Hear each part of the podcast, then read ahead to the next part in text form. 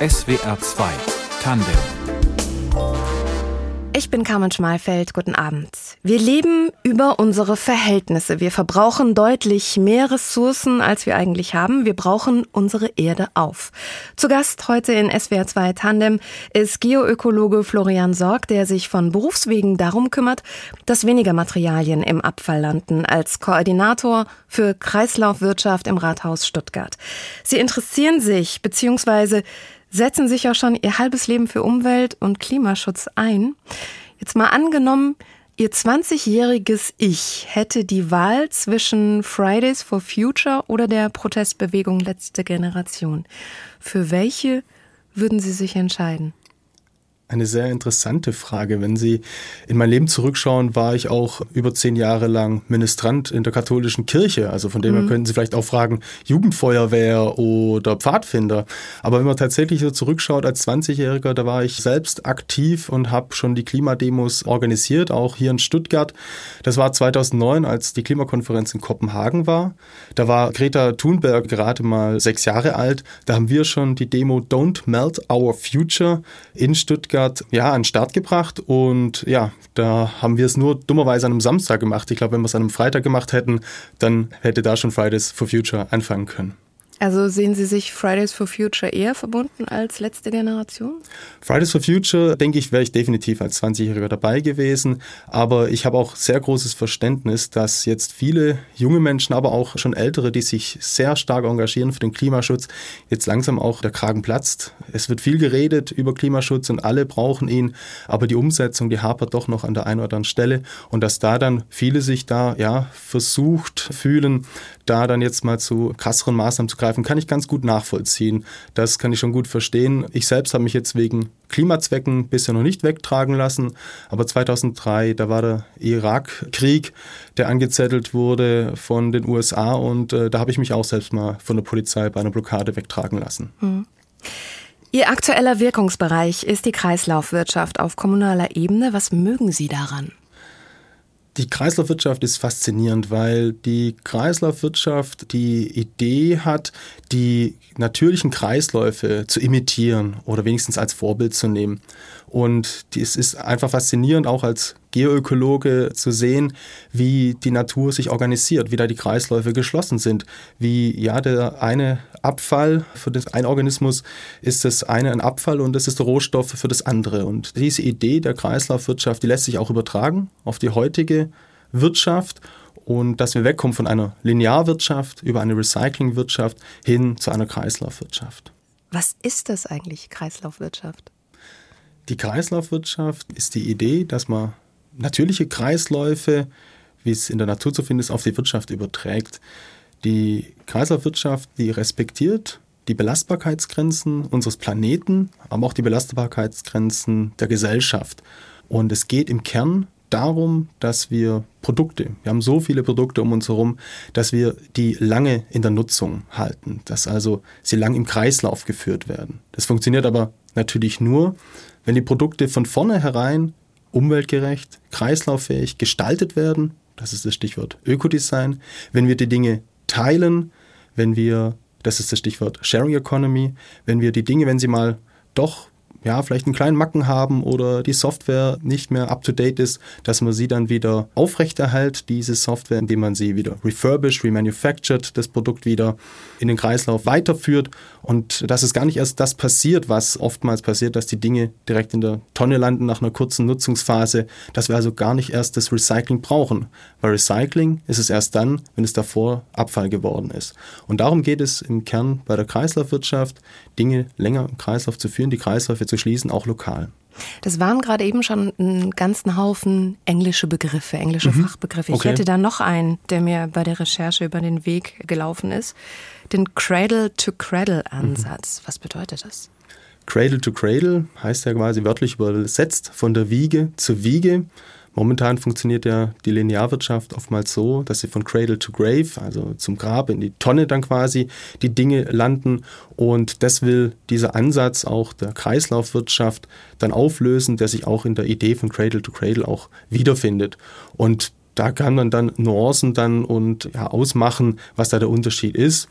Ich arbeite sehr gern mit dem Begriff Kreislaufwirtschaft und wenn man sich das auf europäischer Ebene anschaut, wird von Circular Economy gesprochen. Da gibt es auch von der EU ein klares Ziel, wie da die Kreislaufwirtschaft dann auch in den Ländern der EU auch noch stärker umgesetzt wird. Mit welchen Materialien funktioniert das besonders gut? Wenn man sich das anschaut, wo tatsächlich schon die Kreisläufe geschlossen werden, wo auch das Recycling auch gut funktioniert, sieht man das im Metallbereich. Also wenn man sich heute einen Stahlträger anschaut oder ein Kupferrohr, dann ist es meistens mit einem sehr hohen Anteil an sogenannten Rezyklat versehen. Also das ist ein Material, das sich schon mal im Einsatz bewährt hat. Und das findet sich bei den Metallen schon seit Jahrzehnten. Das ist schon typisch gang und gäbe, weil sich einfach Metall von seinen Eigenschaften her sehr gut wieder einschmelzen lässt und dann wieder zu neuen Formen und zu neuen Produkten dann ausgestaltet werden kann. Beim Kunststoffbereich ist es grundsätzlich auch möglich. Da sind wir tatsächlich noch etwas in den Anfängen, was das Kunststoffrecycling im eigentlichen, im wertstofflichen Sinne angeht. Da gibt es aber auch schon erste gute Ansätze, das anzugehen. Wieso sind wir da noch so hinten dran bei Kunststoff? Bei Kunststoff ist es auch wie ähnlich im Baubereich, dass die Idee von Rezyklat, dass es also schon mal im Einsatz war, oftmals noch ja, negativ behaftet ist. Das muss aber gar nicht sein. Das Material kann tatsächlich genauso gute Eigenschaften haben, wie wenn man jetzt Primärmaterial nimmt, wenn man Material neu aus der Erde holt.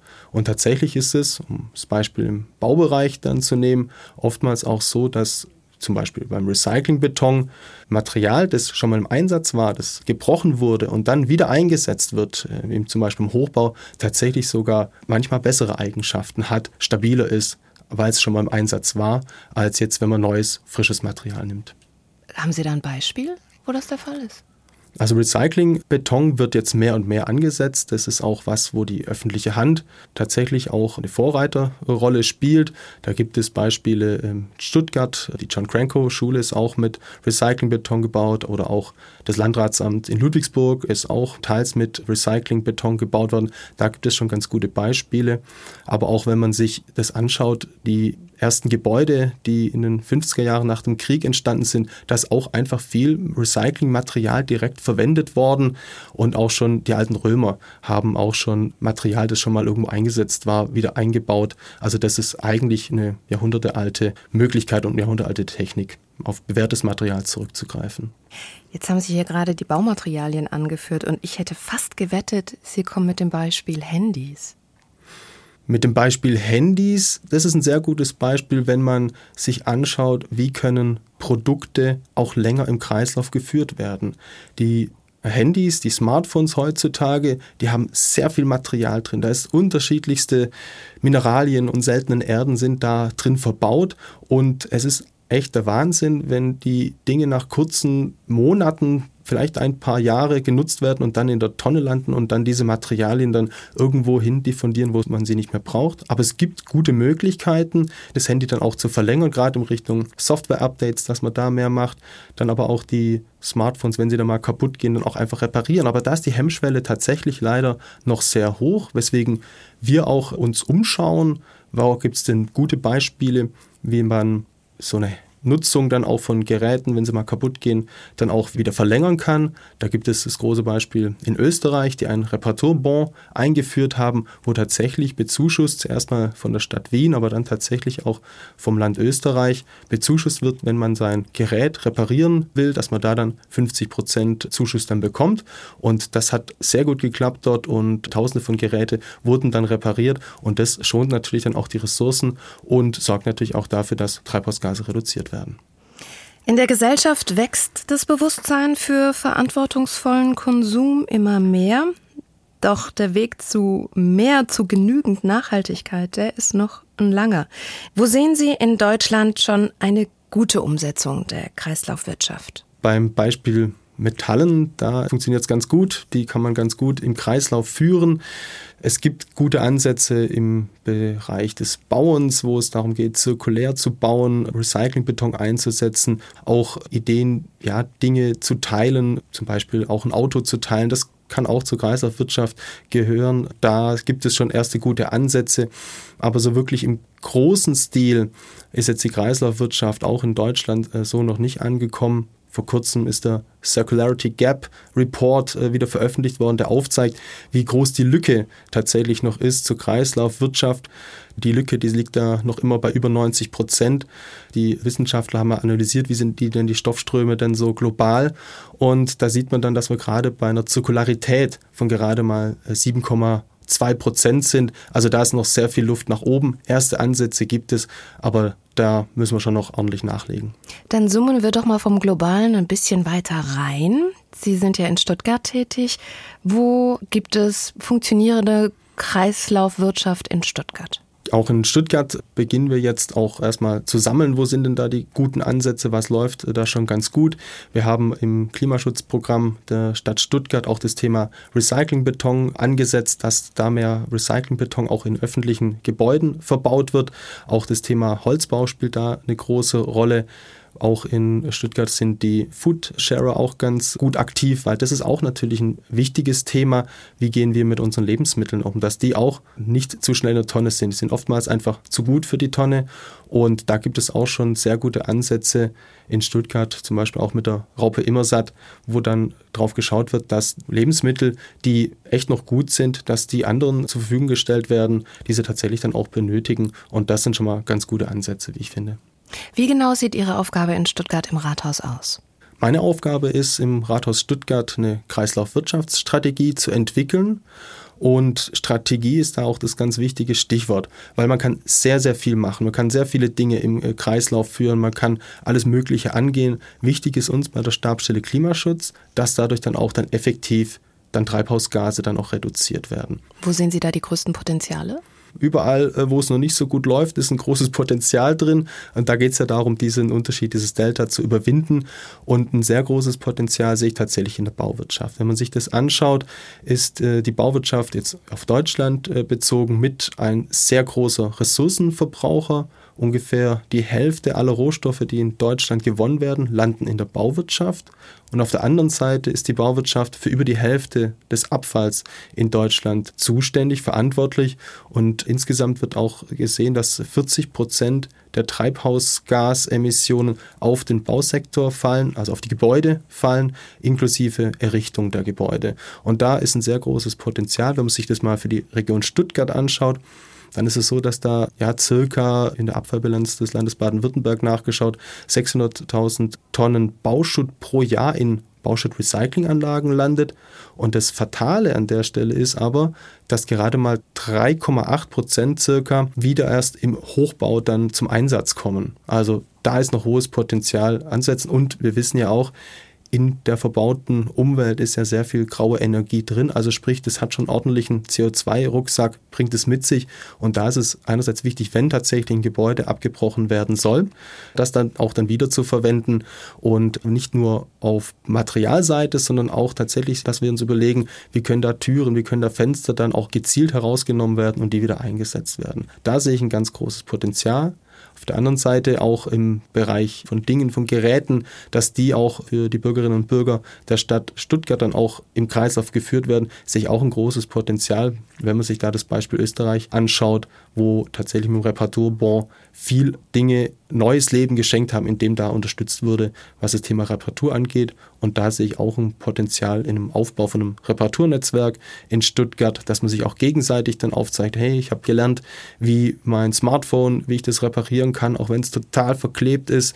Gibt es da Möglichkeiten, wenn ich das jetzt mit dem Föhn ein paar Mal drüber gehe und dann mit diesem Spatel dann langsam aufmache, dann kann ich es reparieren wäre jetzt nicht mein Ansatz. Ich würde da ganz schnell zum Profi gehen, aber dass man sich da dann auch austauscht, wie man die Dinge reparieren kann und dann auch wieder ein weiteres Leben dann auch schenkt. Mhm. Und wenn ein Handy dann auch mal kaputt sein sollte, dann kann man es dann auch dann weitergeben. Da gibt es auch tolle Plattformen, die es dann wieder refurbischen, die es dann wieder ja, frisch machen, dass es wieder zum Einsatz kommt. Auch da gibt es tolle Ideen. Sie haben gerade schon Österreich aufgeführt, bei denen verschiedene Dinge schon besser funktionieren als bei uns in Deutschland. Auch wenn wir in die Niederlande gucken, sehen ja. wir, da wird viel mehr recycelt als bei uns. Woran liegt das? Gerade Niederlande ist tatsächlich hervorzuheben. Österreich hat einen guten Start gemacht, was den Reparaturbau angeht. Das ist tatsächlich die starke Maßnahme, die es dort gibt. In den Niederlanden hat sich auch die Politik schon sehr früh damit befasst, wie kann die Wirtschaft in Zukunft in wenigen Jahren dann auch gestaltet werden. Da gibt es auch starke Akteure in Amsterdam, auch Wissenschaftlerinnen, vor allem auch die Idee der Donut-Ökonomie, Kate Raworth zum Beispiel, auch in die Welt gesetzt hat zum einen und dann aber tatsächlich auch mit Leben gefüllt hat für die Stadt Amsterdam, da zu schauen, wie können in einer Stadt, in einer Metropole dann die Kreisläufe geschlossen werden. Und da sind die tatsächlich auch schon einen Schritt weiter. Wenn man sich das Rathaus von Venlo anschaut, da ist ein neues Rathaus errichtet worden, das ganz klar nach Prinzipien der Kreislaufwirtschaft errichtet wurde, ist wieder rückbaubar. Also da sind sie tatsächlich noch einen Schritt weiter. Und ein weiteres großartiges Beispielland ist auch die Schweiz zu nennen, die in der Bauwirtschaft beim Thema Recyclingbeton schon wirklich Jahre voraus sind. Und von diesen guten Beispielen wollen wir auch lernen. Man muss ja nicht immer das Rad neu erfinden, aber wir werden in Stuttgart auch tolle neue innovative Ansätze bestimmt angehen. Mhm. Aber Sie haben gerade schon erwähnt, die Politik ist da auch einfach ein wichtiger Faktor, um zu gestalten. Und bisher gilt ja, Unternehmen produzieren, verkaufen, sind aber nicht mehr zuständig, wenn ihr Produkt weggeworfen wird. Die Kosten für die Abfallentsorgung, die übernehmen wir Steuerzahler. Und das soll sich jetzt ändern. Ab 2025 tritt ein neues Gesetz in Kraft, das Unternehmen, die zum Beispiel Plastik produzieren, für die Entsorgung ihres Plastiks bezahlen. Wie funktioniert das? Oder wie kann das funktionieren? Das geht ja grundsätzlich ums Thema Produktverantwortung bei den Unternehmen. Das ist an sich auch schon im aktuellen Kreislaufwirtschaftsgesetz so verankert. Die Frage ist dann aber immer mit den nächsten Schritten, also mit weiteren Verordnungen, die dann benötigt werden, um tatsächlich auch das einzufordern, wie es im Gesetz so steht. Da hapert es an der einen oder anderen Stelle, da wird jetzt auch noch was kommen. Und auch an sich ist dann auch der letzte Schritt dann oftmals die große Herausforderung der Vollzug. Das sind so Punkte, wo ja tatsächlich noch eine Herausforderung ist ist. Wir würden gern auch das andersrum angehen und die Unternehmen auch mitnehmen auf die Reise, weil sie haben was davon, wenn sie kreislauffähige Produkte gestalten. Wir sehen das gerade, Lieferketten sind weltweit gestört. Wir holen uns mit immensem Aufwand Produkte nach Europa, nach Deutschland, nutzen die für eine kurze Weile, werfen sie in die Tonne und dann sind sie weg und werden entweder verbrannt oder vielleicht mancherorts auch noch deponiert in Europa.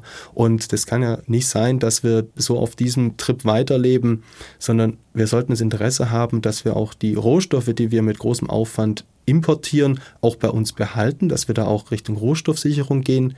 Und ja, auch in Stuttgart sind wir sehr stark auf dem Export abhängig. Auch Deutschland ist eine Exportnation. Aber wieso sollten wir die Produkte einfach nur verkaufen? Wir könnten sie auch weiterhin in unserem Besitz, also im Besitz der Unternehmen behalten und quasi nur die Dienstleistung verkaufen. Und da sind wir dann bei der Idee von kreislauffähigen Geschäftsmodellen dann auch. Da kann das Unternehmen dann auch das Produkt wieder zurücknehmen und ein zweites Mal verkaufen. Und das ist auf jeden Fall auch eine gute Win-Win-Situation, dann sowohl für die Unternehmen als auch für die Umwelt und für den Klimaschutz. Die Leidenschaft, die Sie für Ihr Thema mitbringen, die ist deutlich spürbar. Sie sind 1985 in Ludwigsburg geboren worden, haben später unter anderem in Tübingen studiert und auch heute leben Sie noch in Ludwigsburg und sagen von sich selbst, Sie sind sehr heimatverbunden. Wie äußert sich diese Heimatverbundenheit? Ja, die Heimatverbundenheit mit der Region, die ja, hat sich auch dadurch ergeben, dass ich die Welt gesehen habe. Als ich einen Freiwilligendienst in Uganda, Ostafrika gemacht habe, da habe ich dann auch wieder wertgeschätzt, sowohl ich mich dort gefühlt habe, so schöne Erlebnisse, ich hatte so tolle Menschen, wie ich getroffen habe, habe ich dann schon auch wieder gemerkt, ah, man hat auch was irgendwie an seiner Heimat. Und da bin ich dann auch gern dann auch wieder zurückgekehrt und ähm, möchte mich auch in meiner Heimatstadt in Ludwigsburg auch engagieren. Und da freue ich mich auch, dass es mir möglich ist, das im Gemeinderat der Stadt Ludwigsburg auch zu tun, um da auch die Themen, die mich auch äh, bewegen, auch dort umzusetzen. Gehen wir mal einen Schritt zurück noch in Ihre Kindheit. Mitte, Ende der 80er Jahre als Kindergartenkind war bei Ihnen der Papa zu Hause. Die Mama hat als Lehrerin gearbeitet. Das war für damalige Zeit, und das ist tatsächlich ja auch immer noch so, eher ungewöhnlich. Ist Ihnen das damals als Kind bewusst gewesen? Tatsächlich ist mir so als Kind nicht bewusst gewesen. Es war bei uns halt zu Hause so und es war auch eine schöne Zeit, als Papa da zu Hause war.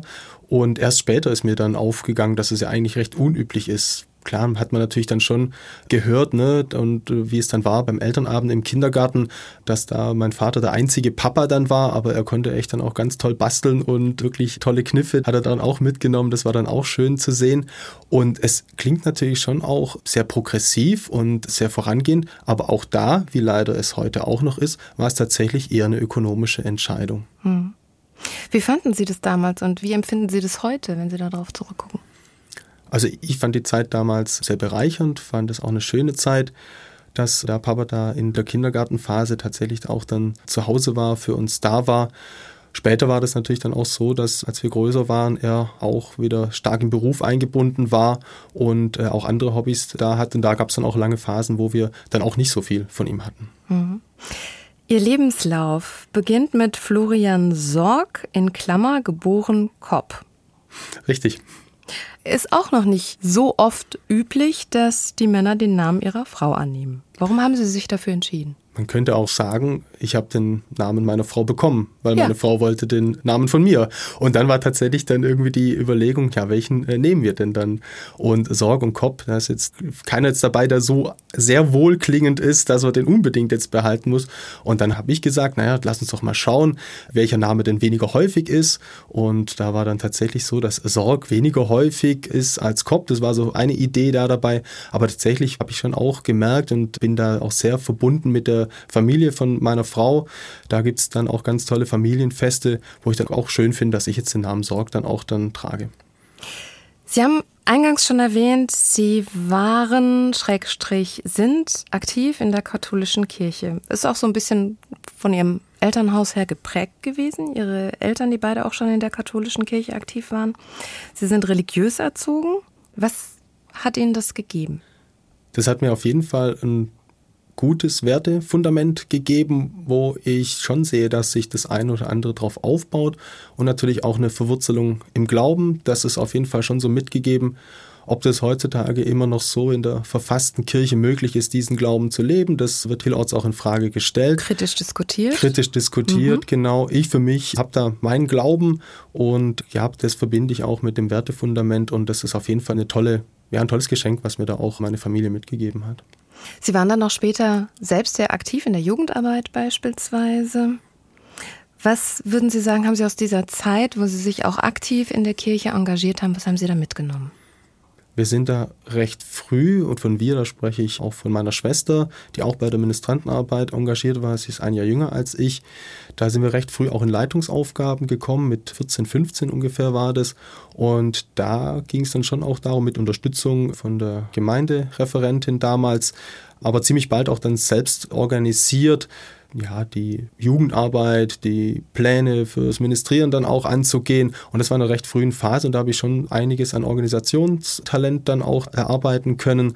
Das habe ich auf jeden Fall da mitgenommen. Und dann ging das Thema ja dann auch weiter. Bei der Kirche war ich ja dann auch im Ausland, im Freiwilligendienst in Uganda habe mhm. ich dort gemacht, was mich auch sehr geprägt hat. Und danach ging Inwiefern? dann auch die Zeit in Uganda, die hat mich schon sehr geprägt. In dem Sinne, dass es einfach ja dieser Bruch ist zwischen Schulabschluss und dann vorm Studium, wo ja einem die Welt dann offen steht. Und das war dann ganz schön, auch das dann in Uganda dann auch zu erleben. Vor allem, was mich sehr beeindruckt hat, war mit den Menschen zusammenleben zu können, ihren Lebensstil kennenzulernen. Und das war, wenn man das Thema der Sendung heute auch anschaut, ganz prägend. Einmal hat mich der Pfarrer, bei dem ich war, dann auch in Deutschland besucht und wir sind gemeinsam dann auch durch die Supermarktregale gegangen und wenn man dann einfach durch zwei Nudelregale läuft, dann ist man einfach erschlagen dann auch und das hat er dann damals so ausgedrückt, too much, it's too much, ist einfach zu viel. Wir haben einfach viel zu viel auch an Zeug in Deutschland und diesen Kontrast dann auch zu haben, den ich dann selbst auch dort erlebt habe, das hat mich schon tatsächlich auch geprägt. Mhm. Und dieser Überfluss, in dem wir leben, sorgt vielleicht auch dafür, dass wir das, was wir haben, gar nicht mehr zu schätzen wissen, weil so viel davon da ist. Absolut. Und wir reden ja bei der Kreislaufwirtschaft von einem recht technischen Begriff. Das kann man auch ganz gut runterbrechen für den eigenen Alltag. Da geht es dann um die Konsums- oder Pyramide des nachhaltigen Konsums und das beginnt ganz basal erstmal damit, nutze, was du hast. Das ist so die erste Ebene. Wenn ich mir umschaue, brauche ich vielleicht überhaupt gar nicht das neue Gerät. Und wenn es dann doch vielleicht mal kaputt sein sollte, wie es leider auch häufig der Fall ist, dann repariere es selbst oder lass es dir helfen beim Reparieren. Und dann kann man diese Nachhaltigkeitspyramide auch immer weiter hochsteigen und äh, leihen und tauschen. Wenn man sich das anguckt, zum Beispiel eine Bohrmaschine, die ist, wenn man über ihre Lebenszeit sie mal betrachtet, gerade mal zwölf Minuten im Einsatz. Und dann ist tatsächlich doch die Frage, ob in jedem Haushalt tatsächlich eine Bohrmaschine vorhanden sein muss oder ob es nicht sinnvoll ist, sich da zu organisieren und sich gegenseitig dann auch die Dinge zu leihen. Und dann erst ganz am Ende steht dann an, wenn ich tatsächlich die anderen Stufen jetzt dann erklommen habe von der Pyramide, dann kaufe ich mir ein Gerät und wenn ich dann eins kaufe, dann ein hochwertiges. Mhm.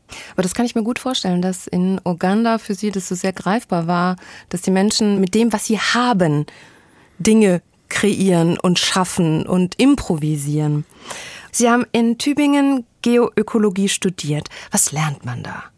Bei der Geökologie geht es darum, wie die Zusammenhänge auf unserem Planeten denn ja, sich gestalten, wie die organisiert sind. Es geht eigentlich, wenn man jetzt den Begriff der Sphären, ne, man kennt Atmosphäre, man kennt auch die Lithosphäre, das sind die Steine, die Hydrosphäre und so weiter, wie die alle miteinander interagieren dann auch, wie sie zusammenhängen. Das ist eigentlich so das Kern dann auch von der Ökologie und dann kommt ja das Geo noch dazu, die Erde. Und da geht es im Kern darum, wie die belebte und die unbelebte Natur miteinander interagieren. Also ein sehr breiter, großer Ansatz, um ja auch die globalen Zusammenhänge auf naturwissenschaftlicher Basis anzuschauen. Mhm. Jetzt war Uganda in Ostafrika und haben da auch Ameisen gezählt. Ja. Erzählen, erzählen Sie mal davon. ja, das war ökologisches Praktikum, was ich dort gemacht habe. Und da ging es wirklich um absolute Grundlagenforschung. Das war in einem der letzten Regenwäldern Ostafrikas oder Kenias, die es dort noch gibt. Der Kakamega Rainforest ist in einer Gegend im Grenzgebiet zwischen Uganda und Kenia auf der kenianischen Seite gelegen. Und da ging es dann darum, wie sich die Ökologie auch umstellt, einerseits durch eine Nutzung oder Übernutzung auch durch den Menschen. Der Regenwald ist da auch wegen Brennholz und anderen Interessen da äh, unter Druck geraten, aber auch dort schon, wie das Thema Klimawandel sich auf die Ökologie auswirkt. Und ja, da haben wir dann auch untersucht, wie sich ja die Ameisenpopulationen dann auch verhalten. Und da habe ich dann eine Doktorandin da unterstützt, die tatsächlich dann auch ihre Doktorarbeit dann darüber geschrieben hat. Und da dann die Leidenschaft entdeckt für die Umwelt? Nein, das ist mit hm. Sicherheit schon früher passiert. Können Sie sich daran erinnern, wann das so losging, so, dass Sie mit offeneren Augen durch die Welt gegangen sind, dass Ihnen vielleicht auch schon mal verschiedene Missstände irgendwie, was die Umwelt angeht, aufgefallen sind? Das ist ja oft ein Prozess, aber können Sie sich vielleicht so an die Anfänge erinnern? Also das muss schon recht früh gewesen sein. Ich habe mich grundsätzlich sehr früh schon für naturwissenschaftliche Zusammenhänge interessiert. Auch geschichtlich war ich auch interessiert, aber die naturwissenschaftlichen Zusammenhänge, das war dann spätestens in der Schulzeit dann, was mich fasziniert hat, wo ich einfach das Interesse dann auch hatte. Und wenn wir uns die naturwissenschaftlichen Zusammenhänge anschauen, mit offenen Augen auch durch die Natur dann auch gehen oder wie wir auch ja mit Natur in der Stadt auch umgehen, da habe ich dann schon bald entdeckt, dass es da der ein oder andere Missstand dann auch gibt. Und ja, das war, dann, denke ich, dann auch die Grundlage dann für späteres Engagement. Diese Ansätze, wie es jetzt auch in meinem Studium ich dann auch verfolgt habe, wo ich bei Greening the University in Tübingen dann auch engagiert war. Da ging es auch nochmal um das umfassendere oder Schirmthema nachhaltige Entwicklung. Und da ist ja im Kern der nachhaltigen Entwicklung tatsächlich die ökologischen Belastbarkeitsgrenzen, die planetaren Belastbarkeitsgrenzen zu akzeptieren und äh, innerhalb dieser zu leben und zu wirtschaften, aber auch die sozialen Auswirkungen zu sehen und dagegen dann auch vorzugehen und sich zu engagieren für eine gerechtere Welt auch für eine gerechtere Zukunft. Sie haben ein Kind, Sie sind Vater. Sehen Sie mit Sorge oder doch auch mit Hoffnung in die Zukunft für die nächste Generation? Ich sehe schon mit Hoffnung in die Zukunft, weil ich ganz tolle Ansätze dann auch sehe, wie es uns doch gelingen kann, dass wir einen zukunftsfähigen Planeten dann auch hinterlassen. Aber mir macht dann schon auch Sorge, mit welcher Langsamkeit der ein oder andere Prozess dann auch vonstatten geht, wie viele jetzt auch politische Kräfte auch sagen, Klimaschutz ist wichtig, Klimaschutz ist wichtig und wir sind jetzt die Klimaschutzpartei, aber dann tatsächlich die Taten hinten anstehen und die Umsetzung wirklich noch hapert. Deswegen ist es mir auch wichtig, dass wir auch auf der lokalen Ebene, auf der kommunalen Ebene da geht es um die Umsetzung. Da zeigt sich dann, ob es uns gelingt, auch in den Klimaschutz dann auch wirklich einzusteigen. Und da äh, engagiere ich mich auch an unterschiedlichen Orten, dass das tatsächlich gelingt. Hm. Und ich glaube auch im Lokalen, im Kommunalen ist die Selbstwirksamkeit eine größere. Selbstwirksamkeit ist genau das Stichwort, was mich auch bewogen hat, in den Gemeinderat dann auch zu gehen. Ich habe sehr viel Gremienarbeit gemacht in der katholischen Kirche und war auch stark engagiert in unterschiedlichsten Gruppierungen beim Bund der Deutschen Katholischen Jugend, im Diözesanausschuss Nachhaltige Entwicklung. Wenn ich aber jetzt dann im Bauausschuss in Ludwigsburg, wo auch das Thema Klimaschutz behandelt wird, dann die Hand mal so heb oder mal so heb, dann hat es dann schon auch seinen Einfluss und deswegen möchte ich auch die Menschen ermuntern, zeigt euch, ja, geht auf die Straße, das ist wichtig, aber zeigt auch, wo ihr politisch aktiv sein könnt und engagiert euch auch in den äh, politischen Parteien, in den demokratischen Parteien. Und ich bin sehr zuversichtlich, dass Sie das noch eine ganze Weile tun werden. Ich danke Ihnen ganz herzlich. Das war SWR 2 Tandem heute mit Geoökologe Florian Sorg. Herzlichen Dank für das Gespräch und Ihre Zeit. Redaktion der Sendung Elinor Krugmann. Ich bin Carmen Schmalfeld. Ihnen noch einen schönen Abend.